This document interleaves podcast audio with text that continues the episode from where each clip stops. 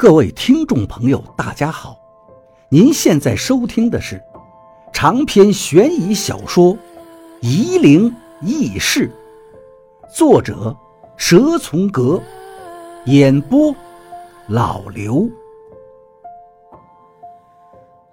第一百五十章，化生子在宜昌也是很凶恶的邪门事情，家里的小孩如果突然没缘由的就生病，送到医院就没事好端端的。当医生劝告父母说小孩很健康之后，父母把小孩带回家里，小孩就又开始犯病。刚开始只会发烧发热、哭闹喊叫，到后来就渐渐发展的跟死了一样，没有气息。可是只要是在医生面前，小孩就又会活蹦乱跳。而且非常乖巧，这种病症在医学上完全无法解释的。华生子自己是不会病死的，但是华生子比任何一种邪术都凶恶，因为华生子会把家里的亲人一一克死掉。首先会从其他兄弟姐妹开始，然后是家里的老人，最后是父母，直到整个家里绝户。所以，当家人知道了小孩是化生子之后，都会及时的把化生子给治住，避免家庭的其他成员被他克死。那么，用什么办法来治化生子呢？我想到这里，心里不寒而栗。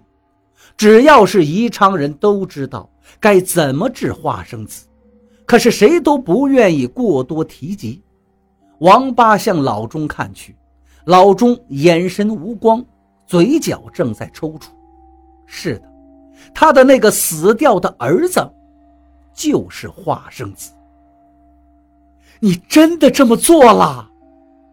我向老钟喊道：“我不这么做，能怎么办呀？”老钟无奈地说道：“我开始也不信邪，可是……”他把他妈妈都闹死了呀！你前妻不是病死的吗？怎么现在你又这么说？钟七跪在老钟身边，摇晃着老钟道：“你到底还有多少事情没有告诉我？你知道这些，没什么好处啊！”老钟凄惨的说道。是我自己造的孽，我自己承担。我和王八对视一眼，默契的点点头。那边收拾骨骸的老者和徒弟已经站了一会儿了。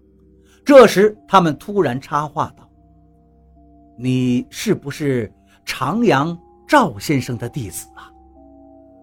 王八在老者面前做了个手势。老者看了，说道：“赵先生找到人学他手艺了，好事啊！本来我看见这个坟太凶了，想帮忙治一治的，可是有你在这儿，我就不用多事了。”老者的语气对王八是十分的尊敬，他向王八一再拱手，然后走下山去。王八也还礼，跟那老者道别。王八转过身对老钟说道：“你们马上去找人，明天就挖坟。那要不要再弄一副棺材来？”钟七以为是要迁坟，不用。王八冷酷地说道：“这个坟不用迁。”王八在坟的四周用剑符把几个方位都镇住了，对老钟说道：“我还要准备一下，你没事吧？”能不能把我前妻的骨头捞出来？老钟哀求道：“不能。”王八说道：“没办法的，我只能这样做。那就报应我好了，我不治了。你知不知道，你为什么这么久还没被闹死？”王八说着话，眼睛却看着钟七。老钟慌了。干他什么事情？跟他没什么关系。我刚才算过了，你的那个二十年前死的儿子，这个化生子又在作祟了。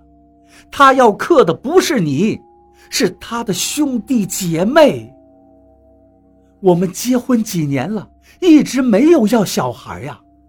钟七接话道：“我没问题，是老钟不想要。”王八把头转向老钟。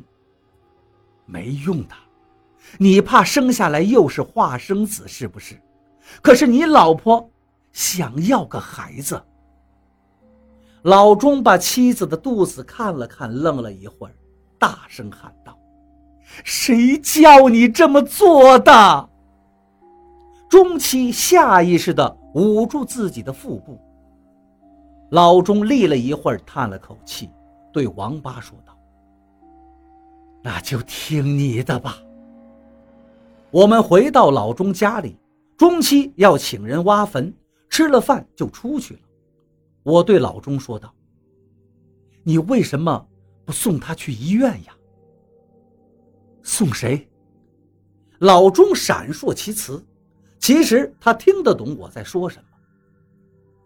不用和我绕圈子了，你儿子为什么成为化生子，你其实也知道。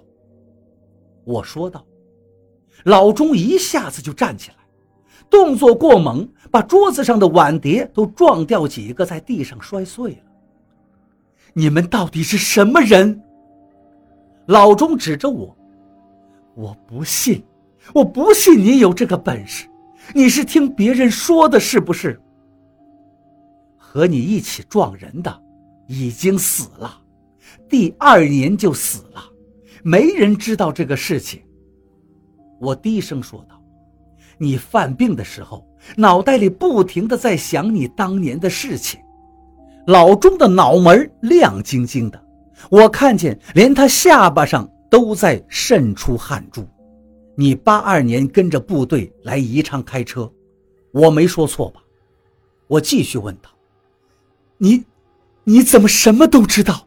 你是人是鬼？”老钟已经浑身发抖了，你是怎么知道的？你去部队打听了？你脑袋里满是想着八二年，八二年，你嘴里都快说出来了。我骗他，老钟下意识的把嘴捂住。你的好兄弟老庄是怎么死的？我知道他是开车冲进长江了。我问道，为什么会这样？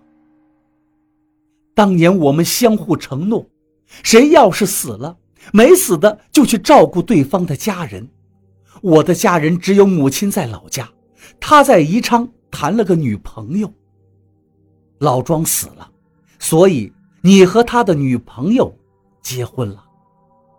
我看见老钟的记忆，当年他在江边和一个年轻女子对着长江痛哭，远处。长江正在庆祝合拢，我大声说道：“你是当年参加截流的司机，为什么没有在合拢的时候去倾倒土方？”老钟说道：“都已经合拢了，就留了那么几十米宽的口子，留给国家领导来看的。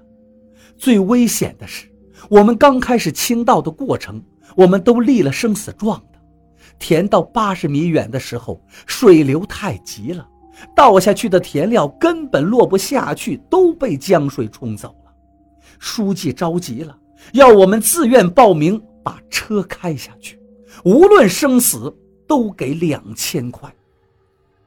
你跳出来了，可是老庄，我对不起老庄，死的应该是我。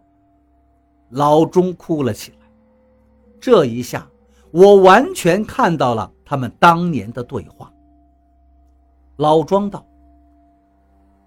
今天好像有警察来找我们车队的队长了，可能是我们撞人的事情。”老钟道：“人是我撞的，我来扛。”我又看见老庄开着车冲下去的瞬间，却怎么也打不开车门，车门。